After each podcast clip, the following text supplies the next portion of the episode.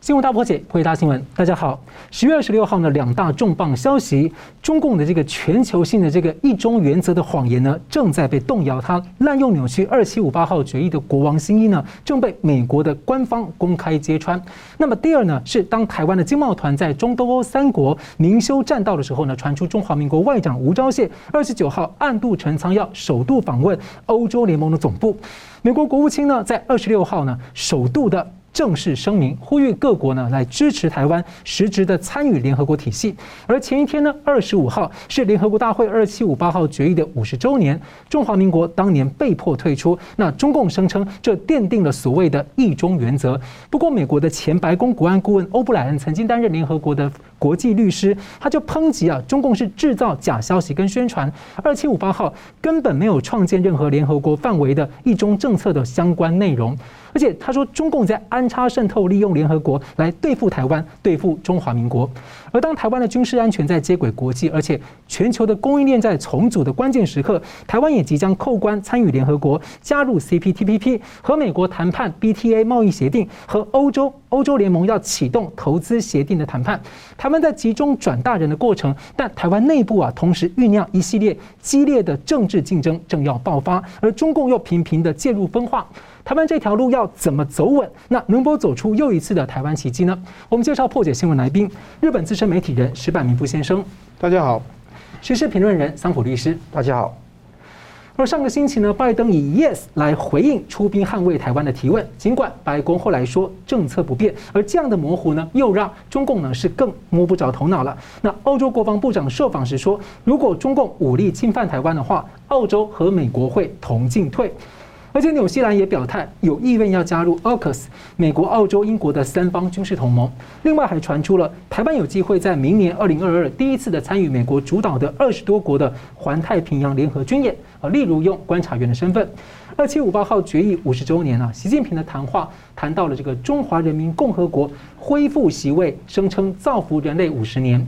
不过呢，其实中华民国是联合国的创始国，在纽约长岛的临时总部到现在呢，一直几十年来持续悬挂着中华民国和当年五大常任理事国的国旗。不过，外界关注的是习近平这一次的谈话是完全没有提到台湾，让外界相当的惊讶。而接着呢，就是美国国务卿的第一次声明支持台湾参与。所以，先请教桑普怎么看的是？我想这个事情可以从四个方面来看啊。第一个方面是，与其欲盖弥彰，不如就是防止台湾的问题国际化。这个地方是他们的那个中共的一个策略。呃，大家知道后面讲到第三点，只要讲到美国方面，就知道说现在国际局势对于台湾问题是非常关注。那如果中共每一次时候时刻都会挑动这个问题的话，那可能是成为让台湾成为国际社会上围观讨论的一个焦点。那这个地方呃，如果说冷处理，其实对两岸关系其实更危险，而不是更安全。那大家都会看到中共对于台湾。参与或者加入联合国有质疑，有需要世界认可的部分，这个第一个。第二个事情需要了解是习近习近平的讲话里面呢，他有一个重点是构建一个新秩序的游戏规则。是什么叫新秩序的游戏规则？是国际规则只能由联合国一百九十三个会员国共同制定跟共同遵守，不能由个别的国家跟国家的集团来决定。那国家集团肯定是包括欧盟了。那这种情况你看得到，用这一个不能由其他国家集团来决定，这个不是重点，重点是一百九十三个会员国共同制定，意味着什么？就是把在世卫的模式搬在全球的治理上面，就是票票等权，搞定了穷国穷兄弟，中共就可以称霸世界。就中共用这个方式来做，所以天天都是说要构建一个以联合国为核心的那个国家的组织、国家国际体系，还有以国际法为基础的国际的一个秩序。这个讲来讲去，多边主义是什么样？票票等值。中国是一个国，美国是一个国，坦桑尼亚也是一个国，纳米比亚也是一个国。所以各各位，如果你这样摊开来看，中共就可以很容易的用这个说说辞来称霸世界。哎，这很不公平。美国跟欧洲花了非常多的钱去资助联合国跟国际组织的真实的支出，而中共呢，花的钱很少，但是他却花很多的钱去收买其他的小国。那这样就都让美国、欧洲当冤大头就好了。对，这个是不对称战争的一部分。你看看，不会就是他要付出的那个金钱跟实力，不需要强势的军事力量，用这个方法就够了。所以各位，大家一定要认清楚中共的一个方法。联合国在川普时期都说，并不是一个合适的平台来做。你看他现在的人权的委员会，还有各个，比方说那个呃那个教科文的委员会，都是盛满了很多跟中共的同路人。你看看教科文跟人权都是基本的核心价值，我们的文明的基础。哎，那这个地方你看到，如果要真的建立一个真正的联合国，应该是自由民主世界的联合国。但是现在拜登的那个政府呢，希望希望是联合国还是一个核心。那这个地方进入到中共的语境里面，跟他这样子来巧的话，很容易会出问题。但这个是第三个问题是重点了啊，是说现在呃美国的态度很强硬，习近平也有所忌惮。那你看得到美国现在强硬的地方放了两件，第一个是台湾的国际地位的问题。就是要不要参与联合国的问题，第二个是军援台湾的问题，这两个问题是中共现在非常头疼的问题。呃，在刚刚你引述了欧欧布莱恩的一些说法，这个是其一。第二方面，你看得到二十一号，美国的国务院亚太副驻青华志强 （Rick Waters），他是在线上的论坛里面说，中共误用了 misuse 的二七五八号决议，使台湾频频被排除在联合国的体系之外。各成员国也应该联合美国支持台湾建强健的、有意义的参与联合国的国际体系跟国际组织，而且他也举出很多台湾公卫还有气候变迁方面的一些对国际组织的应有贡献。那而且很多重量级的参众议院的重量级的议员也纷纷喊话。那同时，台湾也接好这个球，台湾外交部说了，二七五八号决议只是联合国内。中国代表权的层次问题，因为二七五八号决议从来没有说过台湾属于中国，无论是属于中华民国还是中华人民共和国都没有说的。他讲的就是很简单的一件话，一句话，由中国的代表权由呃恢复由那个中华人民共和国来取得。那个时候是阿尔巴尼亚的那个决议案，这个地方说得非常清楚。当时周恩来也说不要，但是没有办法，并通过了。所以就是通过了提案。就是周恩来当时所不满意的那个议议案，就是说不处理台湾问题，不点出台湾问题。这个不点破，正是整那个时候的政治气候，还有现在的一个重点，就没有提及台湾隶属于中华人民共和国的一部分，从来没有说过这一点。那更加无权没有授权哈，中华人民共和国在联合国的体系里面代表台湾两千三百五十万的人民，所以这个是很清楚的一点。那在这个前提下，你会看得到，在二十二号，美国国务院的跟台湾的外交官员有视讯的会议，讨论扩大台湾参与这个联合国。那之后，你看得到二十六号，就是昨天，那个国务国务卿布林肯也说出非常重要的一番话，他支持台湾参与联合国的体系，而且他说，台湾要参与联合国的体系，不是政治的议题，而是一个务实的问题。台湾成为民主成功故事之一。而且台湾的模式是支持资讯透明、尊重人权法治，而且是可以站起来，可以跟大家互相互相呃交流的。台湾在全球各高科技的经济中扮演重要角色，旅游、文化、教育的枢纽。而且美国视台湾为价值的伙伴、可信赖的朋友。过去五十年，绝大部分时间，台湾强健参与特定的联合国专门机构。那现在台湾却在国际民航组织 ICAO。没有代表，没有办法参与 WHA 世界卫生组织，在科学的人员、技术专业人员、商商界的人员、艺术家、教育的人员、学生、人权的奋斗者，基本上都不可以拿着台湾的护照进入联合国的大门，所以这个地方必须要改善。这个一个，另外一个你看得到众议院的军军事参议呃军事委员会的副主席雷瑞亚指指出啊，要放手军援台湾，不只是那个。讲说，哎，就台湾关系法的那个问题，而且真的要坚决的捍卫，这是一个。你会看得到，甚至 Dan Sullivan 也说，中国不要以为台湾是下一个香港，台湾在世界的格局里面，未来跟现在都处于中心的，这很重要。那第四方面很简单讲，就是说中共内斗不息，而且在二十大之前非常凶悍，所以习习近平一动不如一静，要继续讲那个房产税吗？好，要继续去讲那个关于割韭菜的问题吗？那他要应对内政的问题、内斗的问题，还是内行要处理的？他外行处理外政的问题、外交的问题。那外交的问题可以看到，中共入联五十年，现在先一动不如一静，他要密切观察观察世界的变化，再部署下一步，在那个对世界不利的一些行动。是，那请教石板先生怎么看这一题？嗯，我觉得这次是一个蛮有意思的一个变化了，就是中国对在国际社会上，台湾过去从来都是咄咄逼人的攻势，嗯，就是不给给台湾任何空间。对这次呢，他没有提示，是某种意义上变成手势了。就是其实呢，为为什么我觉得就是中国这个二七五八号决议啊，它是一个呃，大家都知道，它的字面上只是中国代表权的问题，跟台湾问题完全没有提到。但是中国把它呢解释权拿到手里了，他对自己展开了一套对自己最有利的解释方法，然后呢拿给全世界，全世界呢默许了。中国占大便宜，这是所谓的闷声大发财了。但是说现在呢，国际形势发就发生很大变化，就是当时呢，这个为什么就是全世界默许默许了中国的解释权呢？这个呢，台湾方面也有责任，因为当时的蒋介石政权呢，他自己放弃了解释权，就是说我汉贼不两立，我退出，我怎么说我就这个整体中国。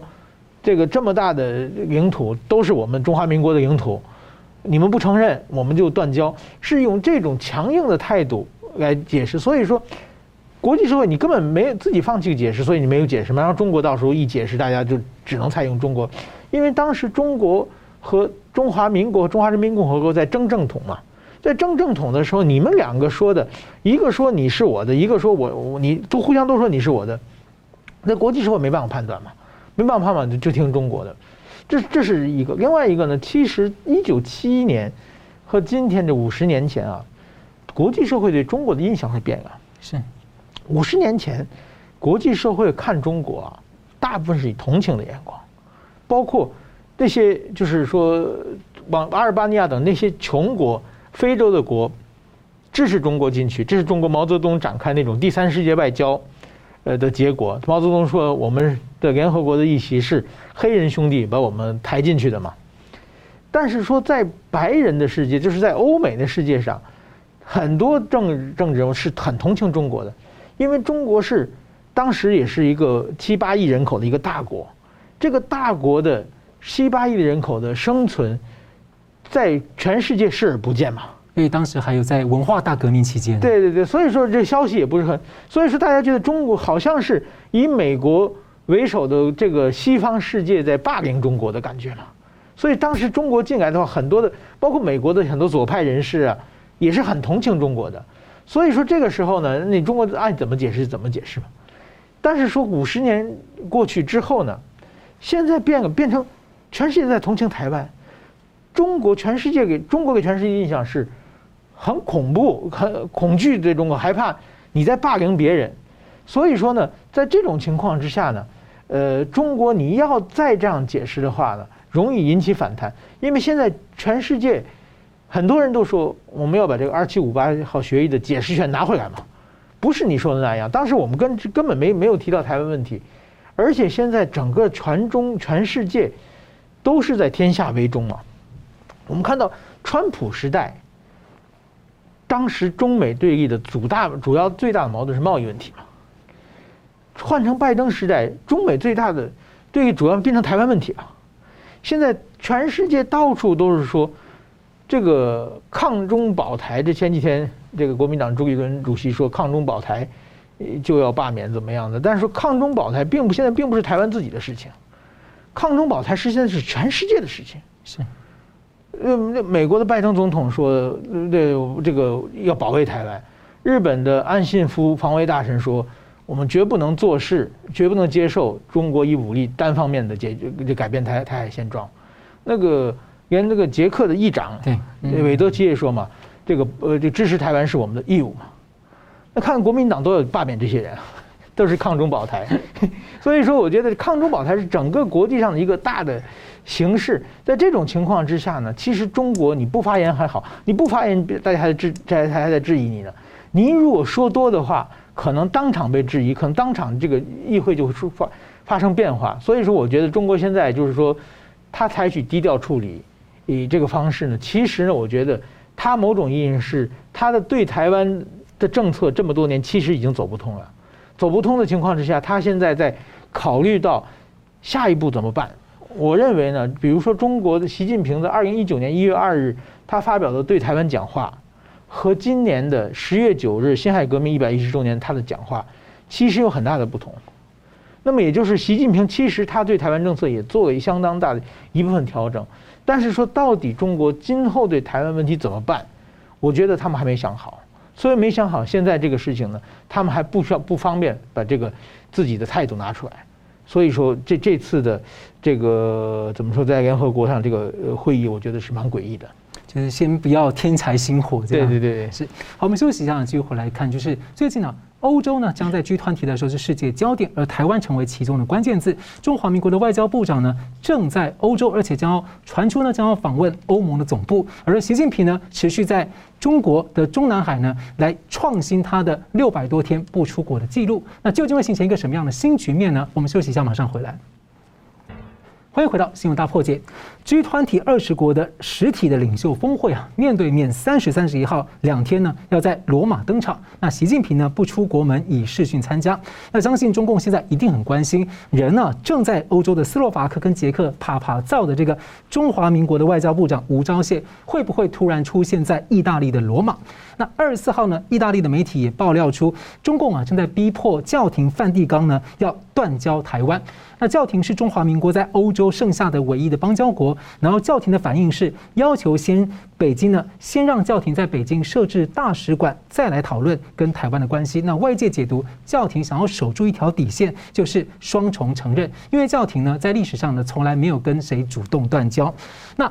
台湾的官方访问欧洲啊，一向是保密又低调。那这次呢，高调的明修栈道啊，就是这个经贸团啊，还有外长呢到捷克跟中东欧国家。但是传出另外有暗度陈仓，有媒体和议员呢都有放出了彩蛋消息。这个外长啊将要访问波兰啊，敏感的欧洲前线波兰，还有比利时布鲁塞尔的欧盟总部。而且呢，二十九号呢还要在这里，在欧盟总部这个地方呢，来连线罗马的 IPAC 对华政策议会的。跨国这个联盟的大会来进行演说，所以请教两位，我们先请教石柏明夫先生哦。这个中共的习近平哦，这个持续刷新他六百多天不出国的记录。那当中共胁迫也挡不住欧洲议会在二十号表决压倒性通过的第一份欧盟跟台湾的政治关系还有合作报告。所以您怎么看？中华民国外长这一趟的这个欧洲行哦，台湾能不能挡住中共这一波的外交肉搏，在欧洲开出一个新的局面？对，我们我先讲一下这个教廷跟这个中共建交的这个问题。就我在北京当记者的时候，大概十几年前，就不停的每隔一段时间就会炒出来这么一个问题。是。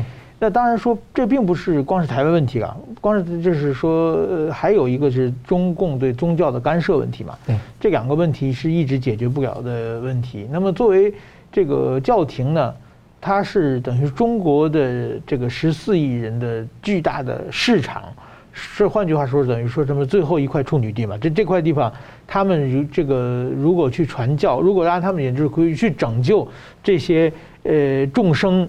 还有这么一大块十四亿人的没有接受过这教廷的直接的这个福音的话，这个我觉得他们也觉得蛮遗憾的嘛。他们想进去，想进去的时候呢，当然说中国说你要这个呃人事的任免权要各方面都要共产党来主导，你教什么我们要干预，这个呢又妨碍他的宗教自由的一个景象。所以说，我觉得他一直在犹豫嘛。是要不要接受这个这个方面？那么在这个时候，其实是历史上最差的时刻，就是胡锦涛时刻的时代和现在习近平的早期晚期。现在这个时候是中国对宗教打压、对思想控制是最严厉的时代了。你胡锦涛那个时代你都没有没有达成协议的话，那现在的话，别说是人事权各方面的话，你如果进来的话，就整个的，就是说怎么说呢？你都都变成中共的党支部了。去宣传。所以说，我觉得这个。这这个教廷他会不会答应我？这个我还是需要，我觉得需要观察一个。另外一个，我觉得对台湾也是蛮蛮有意思。台湾这几年蔡英文展开的这个价值观外交或者柔性外交，确实是对打开一片外交的新的局面啊。就是说，过去啊，如果是这个两蒋时代，某个国家只要和中国建交的话，他不用跟台湾断交，台湾自己先给他转交嘛。我们汉贼不远，你要跟他好，我就不不跟你们。但是蔡英文就说没关系啊，那么就是要等这个教廷主动跟台湾断交嘛。但是你是作为一个宗教要传播所有的，哪怕台湾只有一个信者的话，你也不能抛弃他嘛。按照何况台湾有很多很多的天主教信信徒，所以说在这种情况之下呢，这个教廷你要不要跟台湾断交的话，他也很难。出手的问题，这是我觉得这是一个比比较比较困难的问题。所以说，呃，这这是，所以我我认为这个问题，当然这这两天媒体传的很多了。我认为能能会不会这么快解决？这么快解解决的问题的话，这个教廷在中国能不能？当然，作为习近平，我觉得他是想要趁机在国际上，一个是顺便打压台湾，一个是。是要扩大自己的影响力、外交空间。我这个中国是很积极的了，这是一个我觉得是一个比较，呃，比较要需要观察的问题。不管他往哪边走的话，都可能改变全世界的一个格局的问题。毕竟虽然那个教廷是一个很小的国家，但是说的影响力是超级大的。那么再讲一下这个吴钊燮去欧洲的问题，我觉得在中国这么强烈的反对之下。这个捷克和斯洛伐克这么两个小国，完全不屈服于中国的压力，给了这个台湾的外交部长这么大的活跃的舞台，让他去讲话，而且跟很多的政要接接触嘛。特别是在捷克的现在总统是生病，由这个亲台派的主导的这个政权之内，那台湾的影响力是更大的。那么这种情况之下呢，我觉得其实这也就是说。就过去中国的这种咄咄逼人的外交，受到了极大的挑战啊！如果连捷克斯洛伐克这样的小国都不在乎你的话，那么再比它大一点的国家，比如说像七大工业国之间的这个意大利啊、法国啊这些，包括日本的话，就慢慢慢慢就就就我我们就可以就拓展空间了嘛，对不对？比如像呃这个。日台湾的外交部长去访问日本还还是没没有过的事情吗？这个如果日本愿意接受的话，这也是一个很新的局面啊。所以说，我觉得这这一招的话，当然中国现在是有点穷凶恶极了。赵立坚说什么，呃，就是用很恶毒的话来批评这个 吴吴钊燮了。但是说他说要对这个捷克斯洛伐克进行一些报复的话，但中国现在能祭出的手段也是很少的。地缘地缘，毕竟地缘政治离得那么远嘛。经济制裁的话，它也不要不依靠中国。另外一个，呃，很重要的是，台湾现在就是说政府的经济视察团正好去了。如果中国要制裁你，我们台湾来帮忙。台湾可以就是在这个产业链上，在半导体方面，可台供台湾也可以提高提供很多很多的帮助啊。这这这点好处，我想对于如果这个外交，这个这是一个完全新的局面了。全新的局面，当然说。我们都要观察中国的后招会怎么出嘛。如果说中国没有什么太强有力的后招出去，这就可能变成一种模式，变成新的台湾的一种务实外交的一种新的模式了。等立陶宛效应开始扩散、扩散、扩散。对对对，其实我觉得这个先例就是去年的这个呃德国这个捷克的这个参议院的议长到台湾的时候，对这个王毅放了狠狠话嘛，对，就说你们一定要要要要要报复你们。对不对？一定要长寿苦果等等。最后呢，只是停了一批钢琴嘛。对对对。那基本上马上那钢琴就被别人买了，实质上是没有什么经济损失嘛。对。那么这这种下来就属于黔驴技穷技穷嘛。中国在在台湾问题上，这国家挑战底线，如果中国什么也没做到的话，这种会变成一种种新的潮流了。毕竟现在全世界在，特别是在东欧这种。支持自由民主的、有过去被独裁国家霸凌的经验的国家来说，对台湾是非常同情的。在他们的国家的政治正确的里边的话，一定要支持台湾嘛。这种呃，民主国家如果在这种声量呃这个普及出去的话，我想会有很大的影响。是，我觉得《玻璃心》这首歌接下来可能会翻译成英文哈。现在有现在看有日文的字幕，过一阵子可能有英文，甚至可能还有欧洲语言哈会流行开来。好，那同样请教这个桑普律师怎么看说外呃中华民国外长的欧洲行啊，在这个肉外交肉搏战当中啊，有没有可能走出一条这个在欧洲打开新的局面？我的确是殷切的期盼。我常讲的，台台湾的外交的重点在美国，突破点在新欧洲。新欧洲就是以中东欧。还有继续潜在的北欧为一个重点，如果把这个新欧洲能够把它开拓起来，这个新的蓝海就会出现。那台湾其实要往这个方向来努力啊。那你看得到，在二十号欧洲议会啊，已经五百八十票对二十六票大笔数的通过欧台之间的政治关系与合作的报告，提升台湾的政经地位。但我觉得这个也不如台湾跟很多新欧洲的国家个别的去交往。是。那所以这一次吴部长这一次出访那个斯洛伐克之后捷克，你都知道说非常的重要。还有一个彩蛋是波兰嘛啊，还有有可能是欧盟之后嘛。那知道这个地方，我觉得是非常值得去庆幸的。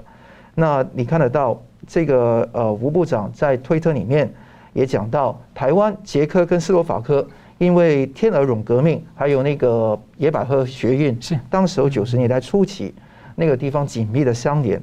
那同样渴望渴望那个自由、人权跟法治。他说团结，让台湾跟欧洲站在一起，成为不可阻挡的良善的力量。这句话是可圈可点的。而且他也讲到，同步开启民主化是台湾跟新东欧的同样的历史。台欧交往的新时代已经来临了。新时代是对峙习近平讲的新时代，真正的新时代是台欧交往。大家都想用新时代来对应那个回敬习近平哈。对，没错。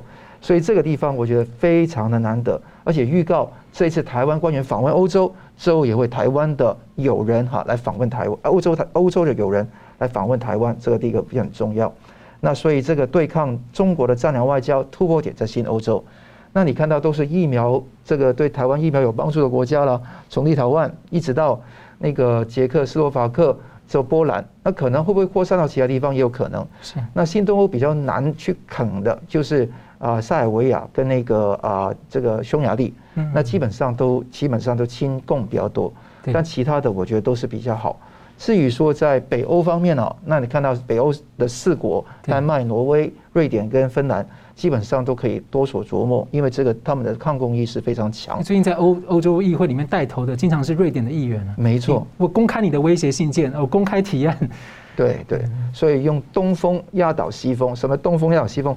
东边的欧洲能够让西边的欧洲慢慢转向，因为这个地方从欧盟里面让这个反共挺台的地方能够起来，这个一个。第二个地方大家看得到是教廷的态度。那刚刚你也总结得很好，是外交上的双重承认。那当然，教廷是非常弱。那大家知道，他在二零一八年中反主教任命秘密协定，在之前一年，二零一七年也有黄杰夫，这个是中共的白手套跟那个沾满鲜血的人去那个或要访问那个梵蒂冈，所以这个地方也会有非常那个呃恶劣的影响啊。但是你看得到，梵蒂冈在某程度上，美国也是施压给他很重。那之后十月二三十号，大家就讲，你刚刚也讲过，G20 开始了，那梵蒂冈也会出席，美国也会出席。那这个情况你会看到，那个施压会不会增强是很重要。以前呢，梵蒂冈对于中共啊是叩头，好，那都是什么东西都答应。但这一次呢，它有一些一种一点点硬起来的感觉啊，就是说，你今天要给我现在北京设个使馆再谈，没有北京使馆什么都不用讲，把球推回去给中共。那这种做法来讲是什么意思呢？是说教廷在传统上，梵蒂冈是很少，你绝少跟一个国家主动断绝外交关系的。那他对中华民国台湾也不会去断绝外交关系，暗示这个意思，没有明示哈，暗示。那同时说，在这个前提下，在北京设个使馆，如果答应了，就制造事实上的双重承认。是，那这个地方你会看得到这种事实上的双重承认。在某种程度上，在立陶宛已经开始启动了。对，中共驻立陶宛的大使走了，之后台湾在立陶宛设立了一个代表处。嗯，那所以这个地方一退一进，这个地方英国关系很清楚，就事实上的双重承认。是。那中共这一次对捷克、匈牙利，哎，跟捷克跟斯洛伐克会这么凶，说，哎，我要召回你在那个当地两个的大使吗？这个肯定没有。如果一这样的话，就中中的这个套了，所以中共就没有这么笨去这样做。但是可以肯定的，如果真的爱党爱国，一定是鼓励中共去撤回他的驻这两个国家的大使才是对嘛？啊。但肯定的，双重承认这个事情，是回复到在讨论二七五八号决议之前的那那一幕，就是当时蒋介石有一个时刻曾经去允许过双重承认，但当时的基辛格还有那个呃尼克森都不愿意放，他就觉得说配合中共的要求，最后就讲了汉贼不两立嘛，就是贼立汉不立嘛，这个情况大家知道那一段历史。所以那一段历史要不要再倒带回去再重演一遍？或许有不同的那一种特征哈，但基本上很类似。这个是一个。另外一个我要延伸讲的是，这个我们讲外面的关系，呃，外交上的双重承认可能性会不会复制？那这个地方啊，我们拭目以待。因为这个地方会不会说梵蒂冈这个方法如果奏效，会不会有骨牌的效应会产生？而且我觉得值得关注的是说。这个立陶宛除了在这个就是苏共垮台的时候，立陶宛是一个重要的角色。对，另外一个就是教廷，当时的若望保禄二世嘛，他发挥了很大的这个道德作用。但是在香港的问题上面，现在的教宗就几乎这次就没有讲话，被批评。像美国的前人权驻青，就川普政府的人权驻青，他这个在。这个十月份的时候，在研讨会上，他就提到说，他很怀疑教廷里面可能已经有人收了大量的中共的金钱，没错，他认为要追。然后人权专家就提出说，他认为呢，中共在教廷应该有很大的这种科技渗透，在监控教廷状况，甚至教廷派人在中国在这个交流的时候，可能就会被呃监监控，然后进行一些勒索的可能性。所以您怎么看像教廷这样的一个角色期待？这个钱权交易是很严重哈。尤其钱权色这个地方，就是蓝金黄，一定是对于教廷是奏效的。那现在你看得到，在教廷外围有多少的监控的摄像头，或者各方面，甚至是整个情报网都在里面。那我就是佩洛林，那个是呃曾经是教也是教宗现在很重要的助手，基本上非常亲共。当时我跟呃那个香港的陈日君书记哈是有所讨论，那他也是对教廷非常忧心。甚至觉得说这个问题他不便去叛教，他不要叛教，但是他肯定的是非常的忧虑。那如果真的没有办法说话，他宁愿退隐，都不愿意为非作歹。那这个地方是很重要的一个地方，所以抗中保台很重要了。那不是像现在啊有国民党的人说哈，就是呃为了防止什么台独，那一定是不行。如果抗中保台就要必须要被罢掉，那这个说法。我觉得听到台湾两千三百五十万人，大部分的人的心目中都是不可接受的，所以我们的危险在里面，不是在外面。外面的风雨在变，时代在变，环境在变，潮流也在变。现在就是一个大风变大风暴，慢慢开始酝酝酿对准中共的时刻。是，刚那句话引用的是这个蒋经国先生的话哈。对，那我们现在休息一下，我们等下来谈一下，就是这个在台湾的最近陈伯维的罢免案呢，这个大家讨论的很热烈啊。但罢免案之后呢，这个在野党会不会还有连续的后面的四大公投，甚至会不会还有其他的罢免？那再加一个内部的一个激烈的民主竞争的过程当中，中共会如何来介入跟分化？而这对于台湾正面临许多的国际谈判要转大人的时刻，要怎么样能够稳步走过这个阶段？我们休息一下，马上回来。欢迎回到新闻大破解。台湾激进党的唯一的一席国会议员陈柏惟呢，以四千多票的差距呢，被通过了罢免。那么外界关注呢，在野的国民党会不会继续来推动罢免其他的立委？而且确定的是，会有接续的年底的四大公投案来抢攻台湾长期的一些争议议题的政治版图。那延烧二零二零，对不起，延烧二零二二的这个地方大选，并且进一步挑战二零二四来重返执政。那么呢，这其实内部的政治竞争过程啊，同时在发生的可能包括有台湾申请加入 CPTPP，台湾要参与联合国，可能有争取美国的 BTA 的贸易协定，还有谈判欧洲的 BIA 的投资协定，这些其实都已经拖了很久，而且都很需要呢执政者一个很大的政治能量，还有在野党的一个共同来配合，还有大量的协调，才能让台湾完成这个转大人，而且呢，减少对中国大陆依赖来走入世界的一个重大的安全目标。但对这次的罢免案还有后续的公投案呢，有多种的看法跟定位。无论像是检验个人啊，或者修理执政党施政啊，在民主这个机制下呢，其实相关的这个标准跟事实说法，社会跟各界啊，都会有这个呃公平来检验。但我们这样也更关注的是说，这个反民主的中共啊，会不会来？见缝插针，介入扰动，来推动这个民主政治两极分化，像他们在很多国家在进行的。而且我们这次也看到了多种的介入迹象。而且呢，值得关注的是，似乎想要借此来污名化、分化这种抵抗中共、保卫台湾的价值。那这里我想特别说的是，因为中共垄断了中国这个词汇，很多朋友会习惯用反中一个抗中的这个词汇。那我认为它的本意啊，更接近于这个抗共，因为你知道国民党的党纲到今天第二条还是这个反共主义啊，所以在名词之外，我觉得说，照理说这个抵抗中共啊，应该是这个台湾的最大共识。那对于中共来说呢，一旦抗共的前线呢，阵型大乱，那后面相挺的各国的民主国家的阵线的力道，会不会这个着力点上面就因此会有分化的情况？所以请教两位，我先请教石板先生哦，特别是今天是我们有这个在中国大陆出生、来自日本的石板先生，还有出生香港然后落根台湾的这个桑普律师哦，两位经历过这样的一个不同的社会的一个这个背景，所以怎么看这起罢免案？那后续啊，台湾内部这种政治对决升高似乎是不可免啊，那。会不会担心说红色势力会更深度的这个介入分化？有没有什么建言可以提醒说，我们台湾有不同政治光谱的朋友来这个找出最大的共识，稳住，能够也许说不定可以走另外一个这个台湾奇迹，短时间解决那么多问题。我们先请教这个石板先生。呃，我觉得这个陈伯维的罢免案呢，就是首先我作为一个外国记者来观察台湾政治的话，我想不出他。有什么不得不被罢免的理由了？就是说，在首先我我过去应该也讲过，就是在日本的话，国会议员是不能被罢免的，因为呢，就是你行政长官像比如说市长，这个这是可以被罢免的，因为你一个人独享市这个行政资源，如果市民全部同意你的话，可以把你罢掉。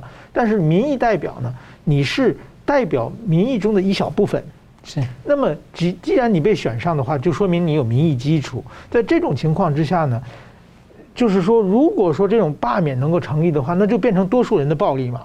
在民主基本是少数服从多数，但是要也要让少数者充分表达意见嘛。是，就是说，你如果代表少数族群的代表都被罢免掉了，我觉得这是一个很恐怖的一一个状况啊。那么，呃，在日本的话，有个有有很多议员，比如说过去日本有一个很有名的议国会议员呢。他是 当选之后呢，诈骗案、庞氏骗局，捡了很多钱，然后马上就被抓起来了。马上被抓起来以后呢，国会呢多次让他叫辞职劝告，是。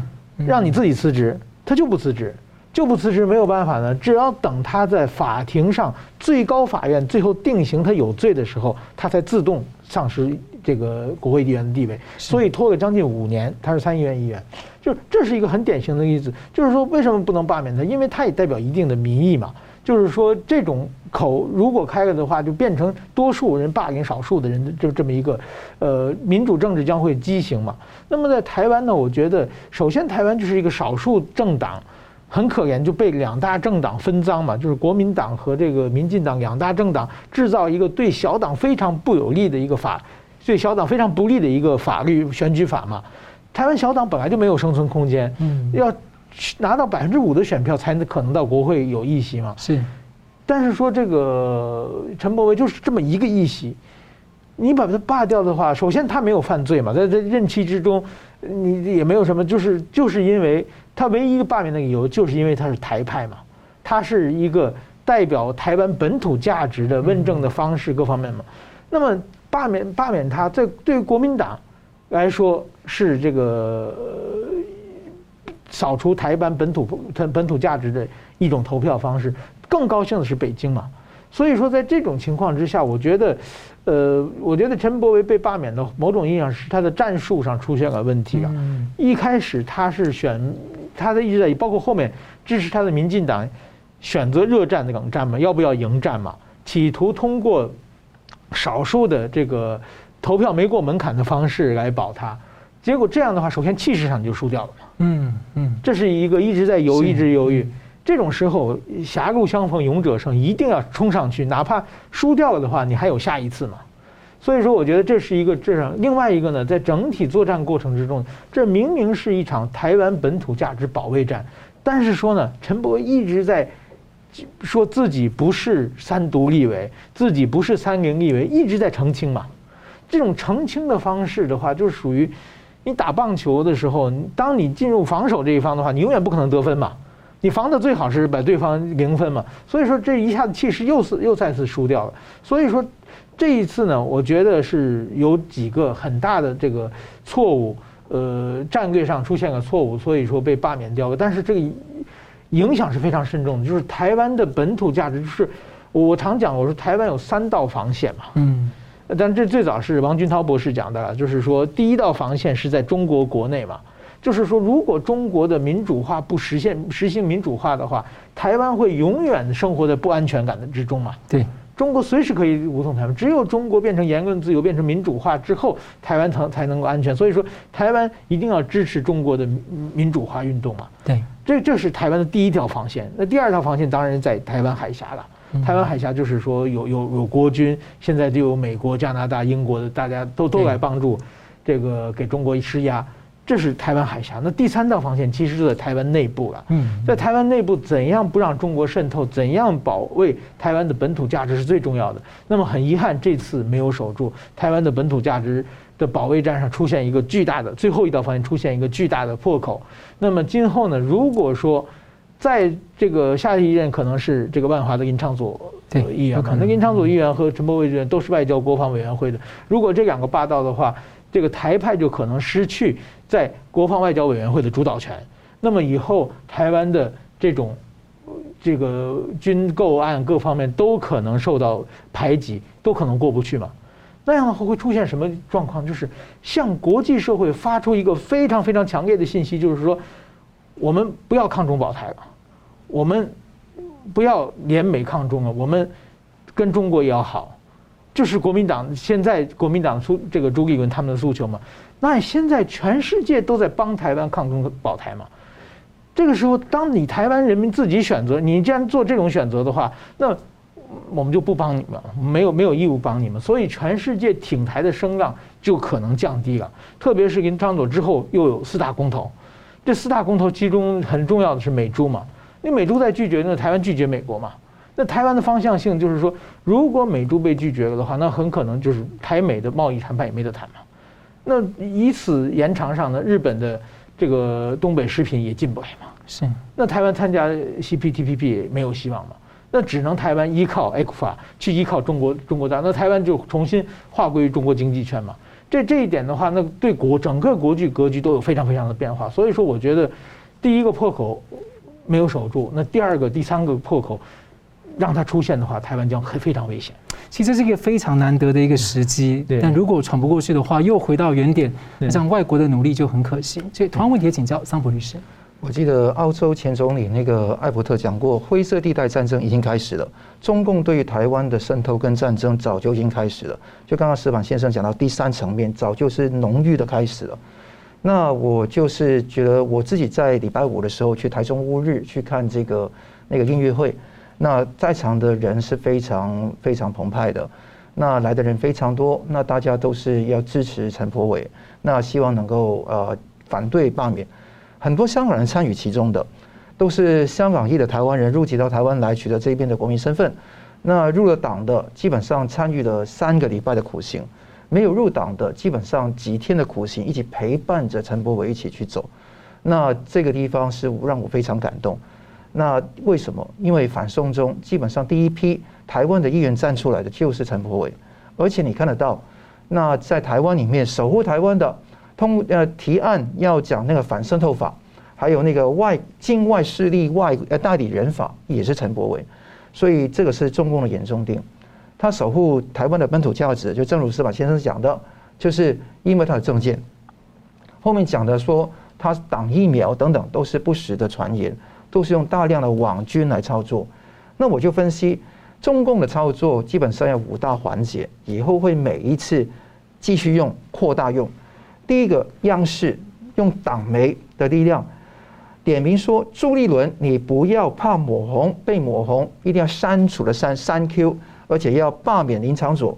那四大公投就是一个倒戈的总动员，而讲四大公投就是要倒戈哎，这个地方讲出来就是下指导棋。这个下指导棋，就是因为三 Q 是抗中保台的第一线。当中国国民党的主席朱立伦说抗中保台，谁讲谁被罢掉，这个时候大家知道他是不是真正的爱台湾了？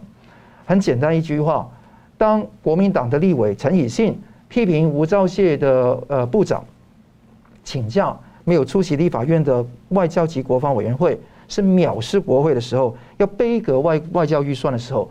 这个你看到多么的危险，而且你看得到整个啊，就是那个立法院的国防委员、外交及国防委员会，国民党现在五席，民进党六席，那激进党党本来是一席，现在被罢掉。如果最后重选选上国民党的人，就六比六。那如果说林长佐、Freddy 都被罢掉，那就七比六，国民党就会占优势，所以以后潜艇、潜舰、国造等等东西被挡掉。这个是国民党跟共共产党的如意算盘，这个是第一个。第二个事情是，你看得到日本的中共注入日本的外交势力也是非常的强悍。他甚至说，呃，神户市的议员啊，就通过全票通过，六十九票通过支持台湾以观察员的身份参与十月二十五号在神户市举行的 WHO 西太平洋地区的委员会。对。那这个时候，神户市接到中领馆的电话，抗议电话。要求取消未来十一月十二号神户市的台日交流高峰会，这个严重粗暴的干涉日本内政，这个地方完全是不可接受。第三个事情，你看到网军，网军力量从十月一号开始，中国中国的 YouTube 假主播通过机器人的概念，大量的出征攻击三 Q，那基本上发了在 Facebook 在 YouTube 发了一大堆的假的 ID。那有点类似于当时对韩国瑜那个助助选的那个那个做法，而且在投票前夕，网军利用跳板盗取台湾网友的账号，在 PPT 疯狂的发文抹黑陈柏伟，这个地方是一直存在。第四个当然是地方势力了，你看到严清标台台中的黑派，他们在大甲镇南宫的势力是中共统战台湾的重点的力量。而且台中的地方势力也有台中的红派，也有那个江启臣，两个合流一起去做这个事情，尤其觉得是非常忧心。第五个当然是国民党，那国民党这个地方一直抹黑那个陈柏伟是零提案，都是假假话，而且不断的通过不同方式说他是提台独、大麻、赌博性的电玩场、语言霸凌官员、要消灭中华民国等等，这些都是不都是不实的指控。所以我看到这些事情，现在推动几个东西：一个四大公投，一个是林昶佐的立委罢免，第二个中二选区的立委的补选，第四个是立法院外交国防委员会方面的一个力量。所以你看得到非常的严重。那当中共那个不断的去派共机扰台的时候，国民党的王复兴党部的主委退役上将纪凌莲竟然说不算扰台。那这个地方看得到。现在中共哈对待台湾这么的凶狠，台湾当年三不政策嘛，那就是不会妥协，也不会接触嘛。现在的三不是新三不哈，是不反抗、不外交、不国防哈。那如果不反抗、不外不反共、不外交、不国防，三个都没有的话，那现在国民党还剩下什么？如果他剩下的只是反独谋统，这个地方就是跟。共产党完全合在一起，有些话我觉得说是很难于启齿。大家都说，哎，一定要那个台湾内部的政治对决形式，希望消弭，可以让红色势力不会有介入的空间。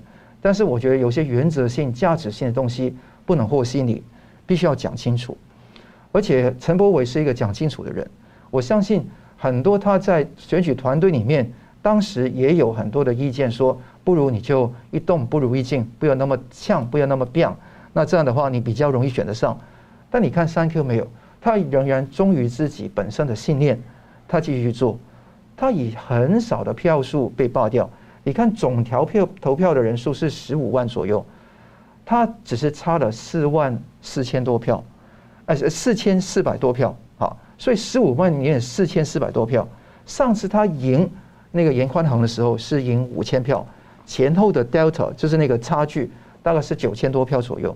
所以我觉得是不是一个人性的大堕落不算，尤其在中二这个选区本来就是个地方势力盘根错节的地方，但这个地方是一个警号。所以我觉得石板先生讲的是完全正确的，是这个是对台湾本土民主价值的一个大的冲击，而这个冲击只是第一波，未来会一个一个来。上次黄国昌如果用二十五趴当做个标准，你看看选罢法真的要修修订，可以选举人的百分之二十五支持罢免就可以罢掉的话，第一个你二十五是少数是非民主，第二个事情是。你这个地方是不断的选举罢免、选举罢免内耗，中共最喜欢。现在国民党拿着两个，一个是公投，一个是罢免，两个东西可以操作。所以大家一定要在法律上面去改变这个漏洞，不能够完全说报复性罢免跟非报复性罢免不做这个区分的，这个制度本身就有一定的问题，需要修正。其实我记得这个国民党主席朱立伦在去年的时候讲了，一直强调说，这个国民党的改革转型啊过程当中不能丢掉，就是蒋经国先生就是亲民。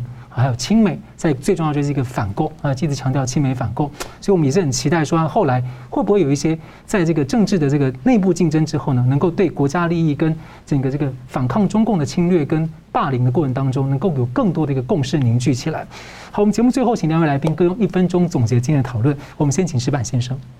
我觉得这个年底的四项公投啊，这是一个对台湾的生存空间的呃一次非常重要的公投啊。就是说，如果说你看字面的意思的话，确实是很多，比如说，呃，就是莱猪食品安全问题。如果变炒这个问题的话，那你说有毒，我说没毒，那大家都是宁可信其有，不不可信其无。这是有说有炒作食安的方面绝对有利。那么，呃，珍爱早教，珍爱藻其实能源问题，你这个首先这就是一个文字游戏嘛。珍爱早教这个四个字是，你问一千个人的话。大家基本都觉得要珍爱藻礁啊，当然说是这样。所以说他这种文字有这几个公投投下去，好像是如果看字面的话，哎，确实是都是跟民生很接近的问题。但是退一步的想的话，其实这是台湾生存空间的问题。就是说，如果说反莱猪过去的话，那么台湾今后的生存空间。外交空间可能就没有了，那么呃，核四重启，那就是安安全生活空间可能就有有所问题。那么呃，这个早教的话，我们经济成长的空间可能也受到极大的制制限。那么在这种情况之下，我觉得呃，怎样把它这个变成一种，就是说不是说表面上这几个，而是台决定台湾方向。怎么走的一个非常重要的呃一个公投，我希望就是大家去投票的时候，投票的时候好好想一些问题。对，供应链重组其实就是这几年错过了，让大家没有信心就很危险。所以，桑普律师，我看得到这个四大公投案也是非常重要的一个重点哈。早教、莱猪就是美猪哈，还有那个核四，还有那个公投榜大选，基本上你不要论蓝绿背景啊，我基本上都会投反对票了啊。那投反对票这个地方。我觉得说应该是大家一起做。陈柏伟也有一个视讯，大家说呼吁大家五个反对，除了这四个反对之外，还要反对陈柏哎那个林场所被罢免啊，而且要顾好中二选区的补选。所以这几个东西是台湾生死存亡的保卫战，这个非常的重要。而且更重要的一点是，在外面的世界纷纷扰扰的时候，台湾慢慢挺进了。台湾的外交终点在美国，台湾的外交突破口在新欧洲。这个地方如果好好去做，绝对能够做得到。但外面做的这么的天花乱坠都好，这么的纷纷缤色彩缤纷都好，但是台湾如果守不住，台湾还是没有将来的。所以我觉得说，大家不要轻视中共的那一些这个锐实力的渗透。这个地方如果没有办法去抗击的话，很严重。我们不是挺一个三 Q，挺一个激进党，这个并不是我的重点。重点是我们的台湾的价值是要反共，这个地方如果丧失掉就没有。如果国民党里面有反共的好的朋友一起来携呃携手协力好好去做的话，我觉得是非常的欣慰的。我希望说这个是不论党派，是希望大家在价值观上面有清晰的认识，能够好好把台湾的未来守好，来把中共的未来呢好好的看到它的结束。就我觉得过去很多年看到很多的民调都是非常七八成的民意，非常最觉得难受的就是蓝绿的对立跟恶斗。所以之前我看到这个呃呃这个谁那个赖清德卸任行政院长的时候，他公开道歉，他说他以前阻挡这个美牛美猪啊，觉得他现在理解。他更理解那个对国家利益的考虑，所以他公开道歉，希望蓝绿能够共同来解决很多的问题。我觉得希望说台湾真的是一个全世界关注的宝地。无论怎么样，希望大家能够在一个理性的环境之下呢，向世界展现又一次的台湾奇迹。好的，我们非常感谢两位来宾精辟的分析啊，也感谢观众朋友的参与。新闻大破解每周三五再见。如果您喜欢我们的节目呢，请留言、按赞、订阅、分享，并开启小铃铛。那么，感谢各位呢长期对我们的支持。新闻大破解团队呢将持续为您制作更优质的节目。